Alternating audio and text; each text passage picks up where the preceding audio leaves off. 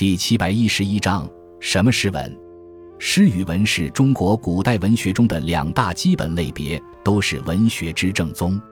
南北朝时期，《文选》和《文心雕龙》中把一切文体都视为文，这里的“文”是广义的概念。但是后来，人们逐步将诗歌类文体从文中独立出来，形成诗文并立的分类方法。这里的“文”便是狭义的概念，故而除去诗词曲之外的所有文章形式都是文。其中最有价值的是先秦诸子之文，以及隋唐以后的古文。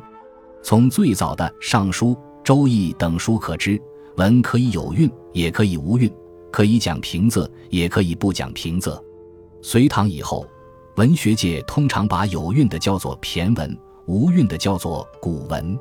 古文另一种分类方法是按功能划分，其中最具代表性的是清代文学家姚鼐在《古文词类纂》中的划分，其中说其类十三，曰论辩类、序跋类、奏议类、书说类、赠序类、诏令类、传状类、碑志类、杂记类、真名类、颂赞类、词赋类、哀记类。